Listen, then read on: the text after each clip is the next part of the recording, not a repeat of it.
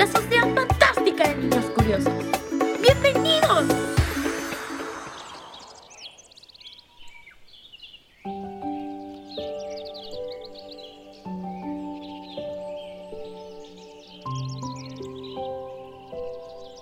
Es un día hermoso.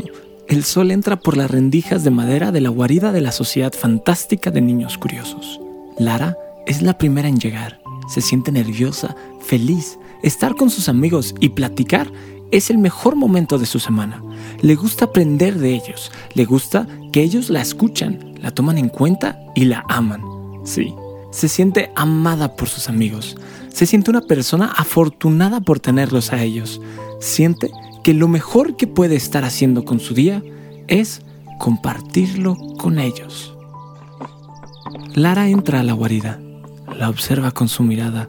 Es su lugar favorito. No es una guarida como la de los niños de las películas. La verdad es que no, no está tan bien construida y a veces se siente que está a punto de caerse.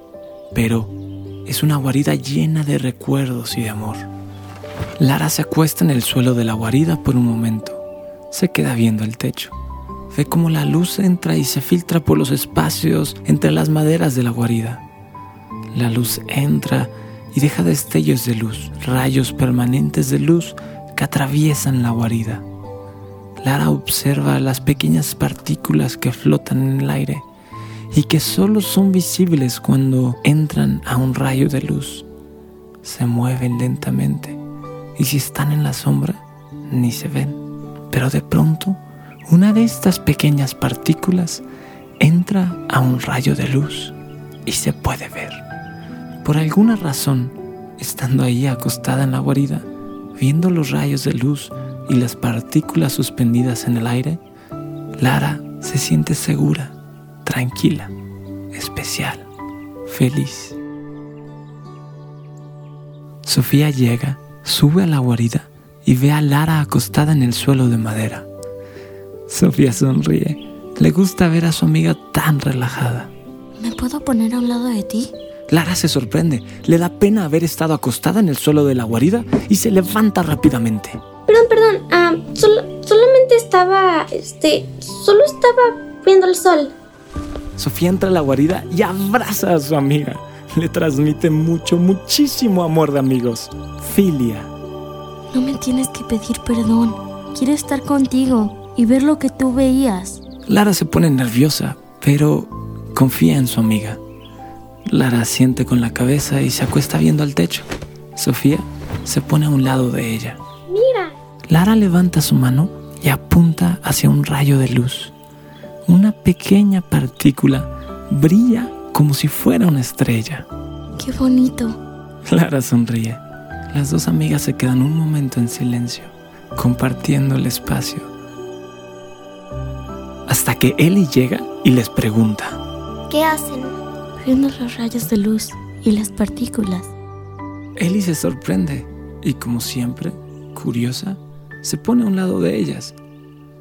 No entiende muy bien lo que hacen sus amigas, ella es una persona mucho más acelerada. Le gusta estar haciendo muchas cosas todo el tiempo. Casi nunca se toma el tiempo para pensar lentamente en algo y contemplar, observar. Un rayo de luz y una partícula. Pero mientras Ellie está a un lado de sus amigas viendo el techo, se da cuenta que lo importante para ella no es el rayo de luz y las partículas, sino compartir este momento con sus amigas. Eli sonríe. Sí, este momento es importante porque lo está compartiendo con sus queridas amigas, con estas dos personas a quienes ama. Qué bonito es el amor de amigos. El amor de amigos puede convertir un momento común y corriente en algo especial, algo hermoso, un bello recuerdo, en un gran momento. Poco a poco van llegando los otros miembros de la sociedad fantástica de niños curiosos. Al entrar, todos deciden unirse a sus amigos y se acomodan, uno al lado del otro, acostados viendo hacia el techo, para ver los rayos de luz y las partículas flotando en el aire. Es un momento tranquilo, normal, pero lleno de amor y cariño. Después de un momento de observar la luz y sentir el amor de sus amigos, Sofía decide iniciar la reunión. Los miembros de esta hermosa y amorosa sociedad fantástica de niños curiosos Estamos aquí reunidos para hablar del amor. Para decir todos los puntos de vista posibles del amor. Y para darnos amor de amigos entre nosotros. Todos sonríen. El inicio de esta reunión fue diferente a todas las otras reuniones. Es un inicio menos épico, pero lleno de amor y cariño. Todos los miembros de la sociedad fantástica de niños curiosos sienten calentito dentro de su pecho. Yo quisiera empezar esta reunión contándoles una historia de amor de amigos. ¡Genial! Lara, ¿qué historia nos quieres contar? Hay muchísimas historias de amor de amigos. La vez pasada les conté que el cuento más antiguo que has encontrado escrito en toda la humanidad es la épica de Gilgamesh. En ese cuento, Gilgamesh ama a su mejor amigo Endiku. Pero bueno, ese no es el cuento que les quiero contar. Ese es demasiado viejo. Quiero contarles otro más nuevo, más interesante. No, a mí me gustó mucho ese cuento. Termínalo de contar, please. Sí, a mí me llamó mucho la atención que era un cuento de hace más de 4000 años. Quiero escucharlo todo. Eso investiguenlo por su cuenta. Les hablé sobre la épica de Gilgamesh porque quería que supieran que durante toda la historia de la humanidad se ha estado hablando del amor de amigos. De hecho, hace muchísimos años el amor de amigos era más importante que el amor de esposos. ¿Pueden creer? ¿Qué? ¿Cómo? No tiene sentido. Yo los quiero muchísimo a ustedes, pero cuando tenga un esposo, mi amor hacia él tiene que ser más importante, ¿no? Creo que para cada persona es diferente. Para unos, el amor de amigos es más importante. Para otros, el amor de familia es el más importante. Y así. Y para otros, el amor de Dios es el más importante. La historia que les voy a contar hoy es una historia de guerra. ¿De guerra? Pensé que era una historia de amor. Eli, escucha, no interrumpas. De seguro es una historia de amor dentro de una historia de guerra. Exacto, es una historia de amor dentro de una historia de guerra. Esta historia es de unos amigos que estudiaban en secundaria juntos, en Alemania, en el año 1914. ¿Hace más de 100 años? Shh, no interrumpas, estamos en medio de un cuento. Ay, perdón, perdón, ya no voy a interrumpir ya. Esta es una historia de guerra, de niños no mucho más grandes que nosotros, que jugaban y estudiaban juntos en una escuela en Alemania, hace un poco más de 100 años. Eran niños normales, algunos disfrutaban estudiar, otros solo querían jugar en el recreo, pero todos querían pasar tiempo juntos, como nosotros. Era un grupo de escuela muy unido. Los niños pasaban sus días estudiando y jugando, divirtiéndose y creciendo cada vez más inteligentes, cada vez más fuertes. Hasta que un día... ¡Ay!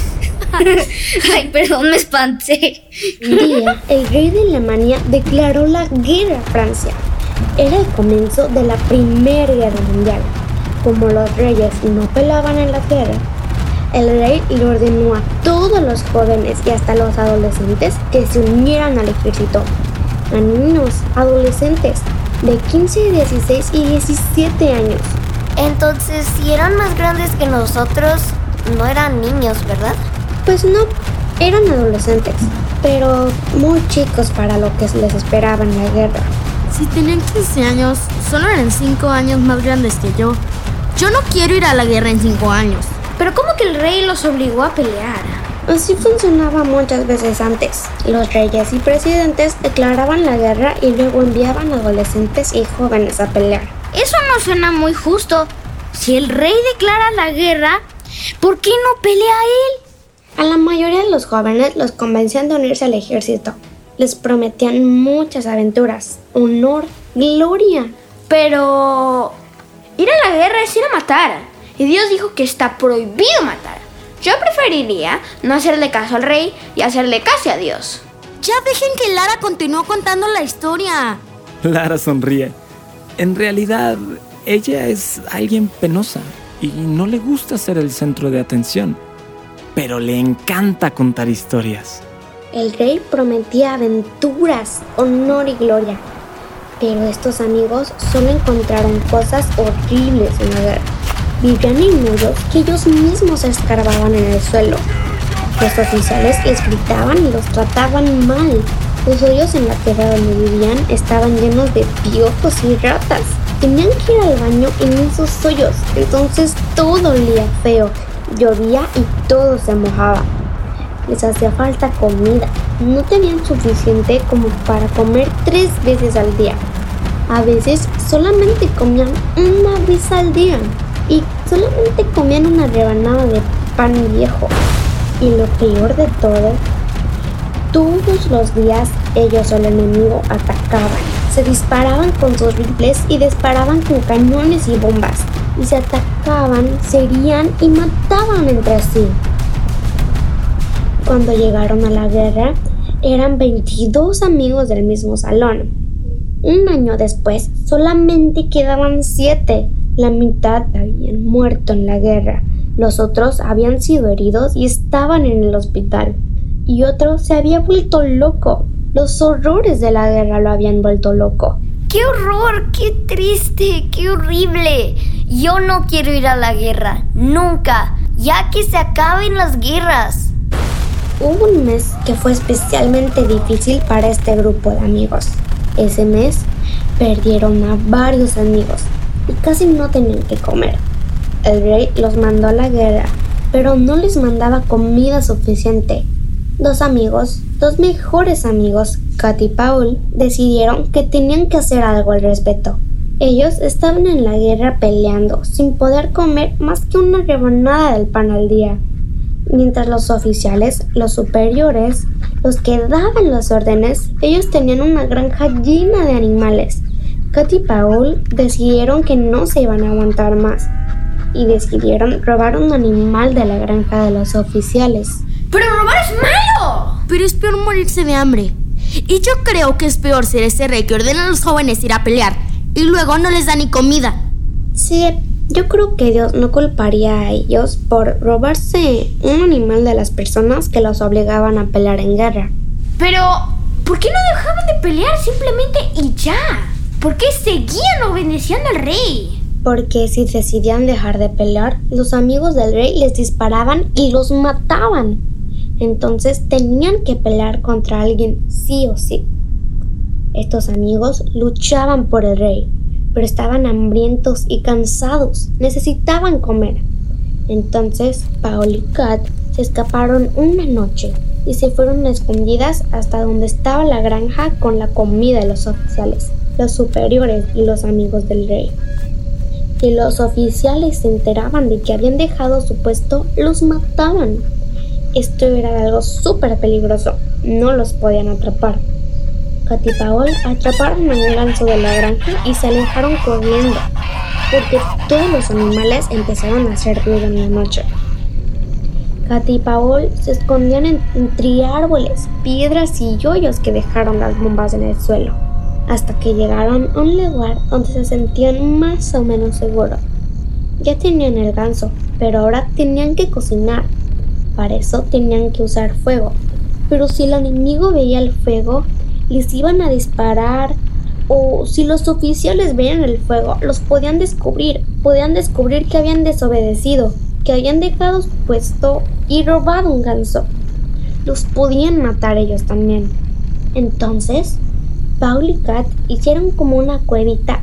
Juntaron sus chamarras para ocultar el fuego con el que cocinaban el ganso. Mientras cocinaban al ganso en el fuego, el enemigo atacó y comenzaron a silbar las balas y caer bombas. Era una situación súper peligrosa, pero Katy y Paul cocinaban a su ganso escondidas. Y mientras lo hacían, su amor de amigos creció muchísimo. Allí estaban los dos, en medio de un campo de batalla, arriesgando su vida para cocinar a un ganso. Cuando el ganso estuvo cocido, apagaron el fuego y se sentaron a comer. Morían de hambre. No habían comido carne de animal en meses. No habían comido bien en meses. Tal vez hasta años.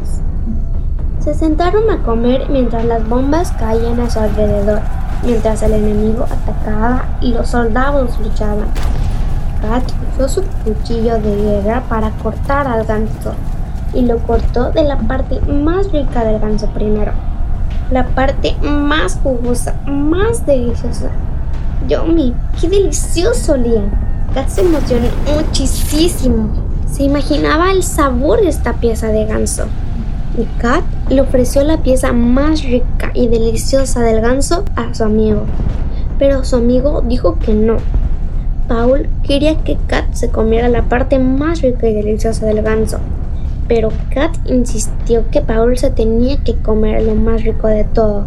Los amigos comenzaron a discutir e intentar convencer al otro de comer lo más delicioso. Imagínense, estos amigos no habían comido bien en años. No habían comido carne en años. Estaban súper hambrientos y cansados. Habían arriesgado su vida para robar al ganso. Habían arriesgado su vida para cocinar al ganso y ahora los dos querían que el otro se comience la parte más rica del ganso. En medio de las bombas que caían, los amigos decían, no, tú cómete lo más rico. No, tú, tú te tienes que comer lo más rico. Por favor, lo tienes que probar, está delicioso. Yo quiero que tú te comas todo lo más rico. No, yo quiero que tú te comas lo mejor. En medio de la guerra y el sufrimiento, los amigos querían darle todo lo bueno al otro todo lo mejor al otro. ¿Y luego? La historia sigue, pero ese momento se me hace tan hermoso. Les quería compartir esta historia de amor de amigos, de amigos que sufren mucho, que tenían hambre y en las circunstancias más difíciles, en el momento más difícil, querían darle lo mejor a su amigo. Estás diciendo que además de querer estar juntos, además de compartir su comida y el peligro. Los amigos se amaban tanto que querían darle lo mejor a su amigo. Sí, eso es amor. Darle lo mejor al otro. Querer compartir la mejor parte. Si ellos querían hacer eso cuando tenían muchísima hambre, de seguro se amaban como locos. Todos los amigos piensan un momento en la historia que acaban de escuchar. Reflexionan. ¿Será que su amor de amigos es suficientemente fuerte? Pero eso está bien difícil, ¿no? O sea, yo pienso que los amo porque quiero estar todo el tiempo con ustedes. Mi corazón late fuertísimo cuando los veo. Me emociono y los quiero abrazar y agarrar a besos. Cuando estoy con ustedes me siento que estoy en el mejor lugar del universo. Y claro que me gusta compartir cosas con ustedes. Me hace sentir bien traerles galletas, pastel o regalos. Pero de eso darles la mejor parte. Y todavía más difícil dar la mejor parte cuando tú tienes demasiada hambre. Eso sí se me hace bien difícil.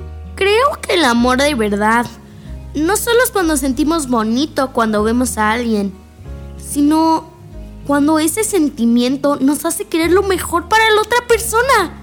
Pero si el amor de amigos me hace querer lo mejor para la otra persona, ¿el amor a mí misma no haría querer lo mejor para mí misma? Y si amo a mis amigos y me amo a mí misma, ¿cómo elijo a quién darle la mejor parte? Estas preguntas son difíciles. Ninguno de los amigos las había hecho antes y nunca han escuchado a un adulto hablar sobre estos temas. En los libros que he leído, las personas casi siempre le ponen más atención a un tipo de amor que a otros. Unos amigos que se aman tanto que no le ponen atención a sus esposas y a sus hijos. Unos papás que aman tanto a sus hijos que descuidan a sus esposas. Pero entonces no puedo amar con todos los amores. No puedo amar fuertísimo a mis amigos y amar fuertísimo a mis papás y amar fuertísimo a mis hermanas y a mí misma y un día enamorarme. Yo creo que sí puedes. Yo creo que sí podemos amar con muchos tipos de amores, que además nos hace falta saber mucho más de los otros tipos de amores. ¿Por qué no continuamos con otro tipo de amor? No, no, no, no, no. Falta que yo les diga la explicación científica del amor de amigos. Espérense tantito. ¿Cómo va a haber una explicación científica para el amor de amigos? Para la historia que acabamos de escuchar. Todo tiene una explicación científica, desde la lava de los volcanes hasta los sentimientos más fuertes y bonitos del universo. Y el amor de amigos no es una excepción. Sentimos el amor de amigos gracias a la evolución. ¿Qué? A ver, me estás complicando la vida. Primero dices que el amor son químicos y luego dices que la evolución. Es que todo está relacionado. No, no, no me estás convenciendo. No. Pues claro que no te he convencido porque no me has escuchado. Ay, ya sé, es que está bien. Ya explícanos tu teoría científica sobre el amor. Para empezar, sí, decir que el amor es un químico es verdad. Los científicos ya lo han comprobado. No que no. Es verdad, pero no es toda la verdad. Todo el cuerpo está compuesto por químicos. De hecho, casi todo el cuerpo está compuesto solamente por seis químicos. Oxígeno, hidrógeno, nitrógeno, carbono, calcio y fósforo. No entiendo. Mira, es más, te pongo un ejemplo. Imagina que tu cuerpo es un edificio en plena construcción. Ok. Y que para construir el edificio necesitas materiales como fierro, ladrillos, madera, cemento, plástico y vidrios. Ok. Los químicos que tenemos en el cuerpo son como los materiales de construcción de un edificio. Todo el edificio está hecho de estos materiales. Todo nuestro cuerpo está hecho de estos químicos. Es muy importante saber de qué estamos hechos, pero también es súper importante saber por qué estamos hechos así. Estamos hechos así porque Dios nos hizo así. De seguro, Dios juntó estos químicos de forma súper complicada para construir nuestro cuerpo y hasta usa químicos para que sintamos amor. No es por Dios, es por la evolución.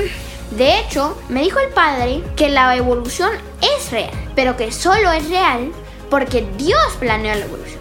La evolución es una de las cosas que Dios hizo para crearnos, a las personas, seres vivos, etc.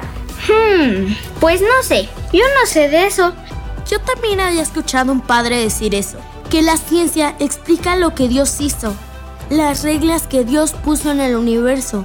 Primero Dios puso las leyes del universo y luego la ciencia estudia estas leyes. A ver, ya no interrumpan tanto. El chiste es que estamos hechos de químicos, pero lo más importante es por qué funciona nuestro cuerpo, cómo funciona. Cada vez que sentimos amor por alguien es porque hay un químico que provoca este sentimiento. La pregunta más interesante es, ¿por qué nuestro cuerpo libera un químico que nos hace sentir amor? ¿Por qué? ¿Por qué? Ya dinos. Pues por la evolución. Pero ya explícanos eso, por favor. Pues déjenme hablar primero. Ya, nadie interrumpe a Carlos, ni yo. Las personas, todas somos bastante débiles y estamos solas, ¿no? ¿A qué no? Mi papá es súper fuerte. Dijiste que no me ibas a interrumpir. Perdón, perdón, ya, ya no voy a interrumpirla. Tal vez una persona se ve muy fuerte, pero nunca podría luchar una persona contra un tigre, contra un león, contra muchos lobos. Pero ¿por qué alguien tiene que ser más fuerte que un león o muchos lobos? En la ciudad no hay leones ni lobos. Exacto. Aquí no hay leones y lobos porque vivimos muchísimas personas juntas. Pero hace miles de años las personas vivían en el bosque y en las selvas, sin casas como las que tenemos ahora. En ese entonces no había internet, no había celulares, no había electricidad, no había ciudades, no había pueblos, no había herramientas como las que tenemos ahora. En ese entonces las personas usaban piedras como si fueran martillos.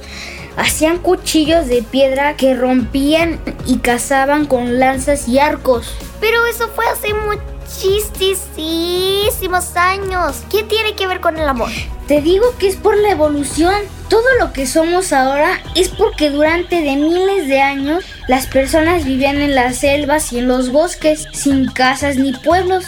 En ese entonces, si una persona era muy agresiva y solitaria, no sabía hacer amigos, entonces nadie le iba a ayudar hacer una casa para protegerse de las tormentas, del frío y de los animales que antes se comían a, los, a las personas. Una persona sola no podía construir una casa, no podía defenderse de animales que lo atacaban y seguramente no podía conseguir suficiente comida todo el tiempo. Entonces, las personas demasiado agresivas y solitarias se morían solas. Y si se morían solas, entonces no tenían hijos. Y como no tenían hijos, ninguno de nosotros viene de ellos. Pero por otro lado, las personas que se unían en grupos, que cooperaban, se ayudaban unos a otros podían hacer muchas cosas para cuidarse, para ayudarse a conseguir comida y para construir pueblos y después ciudades. Las personas que cooperaban y se ayudaban crecían hasta ser viejitos y tenían muchos hijos. Nosotros somos descendientes, venimos de muchas generaciones, de miles de millones de personas que por cientos de miles de años se estuvieron ayudando mucho para cuidarse, para alimentarse, para protegerse y para construir casas, ropa y cosas por el estilo. El amor de amigos se fue desarrollando y pasando de generación en generación. Porque si un grupo de personas se ama con amor de amigos, se van a ayudar muchísimo. Y si un grupo de personas se ayudan muchísimo, lo más seguro es que puedan hacer más cosas juntos que un grupo de personas que no se quieren tanto. Las personas que más se ayudaban podían vivir más seguras y con más comida, con mejores casas, con mejor ropa y cosas por el estilo. Queremos estar juntos entre personas porque solos no podemos hacer muchas cosas, porque nuestros antepasados morían si estaban solos y sentimos amor entre nosotros porque el amor hace que busquemos que los demás estén bien y si todos nos estamos cuidando y ayudando, vamos a tener una mejor vida. Nuestros antepasados sobrevivieron gracias al amor de amigos. Por eso nosotros sentimos muy fuerte el amor de amigos y de hecho por eso el amor de amigos hace que queramos ayudar a los demás porque si solo fuera algo que sientes pero no te lleva a actuar, entonces las personas hubieran sentido muy bonito el estar juntas, pero nunca se hubieran ayudado tanto. Es muy importante que el amor nos lleve a ayudarnos entre nosotros. Si nos ayudamos entre nosotros vamos a tener mejores vidas. El amor de amigos nos lleva a ayudar, a cooperar, a protegernos, a hacer cosas por los demás. Y así, si todos nos amamos como amigos, nos ayudamos y tenemos una mejor vida. Me gusta. A mí también. Bueno, pero hay que recordar que Dios hizo todo y de seguro nos puso este amor de amigos en nuestros corazones para que nos ayudemos entre nosotros y también para que disfrutemos la vida. Creo que es muy importante saber que Dios quiere que seamos felices. Y los amigos nos ayudan a ser felices también. Sentir bonito cuando estamos juntos. Y divertirnos mucho cuando estamos juntos. Nos ayuda a ser felices. Y Dios quiere que seamos felices. Yo creo que esa es otra razón por la que Dios puso el amor de amigos en nuestros corazones. Qué bonito, qué bonito. Sí, sí. En todas las historias de amor de amigos, los amigos siempre se están ayudando, siempre están haciendo cosas juntos. Como nosotros, que juntos estamos haciendo la sociedad fantástica de niños curiosos. ¡Sí! Los miembros de la Sociedad Fantástica de Niños Curiosos sienten calentito dentro de su cuerpo.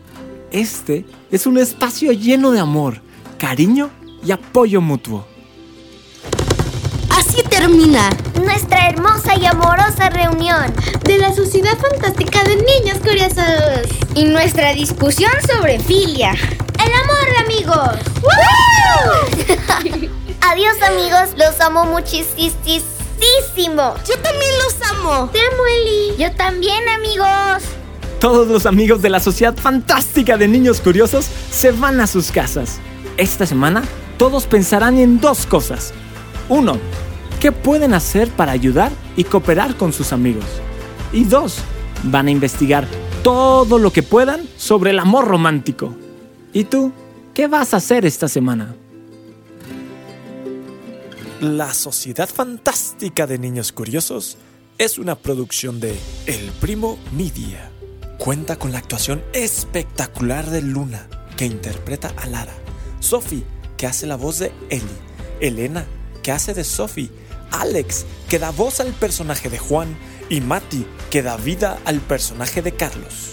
El guion, dirección, diseño sonoro y la narración están a cargo de Bernardo de Urquidi.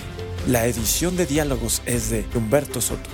La mezcla fue realizada por Gerardo Carrillo.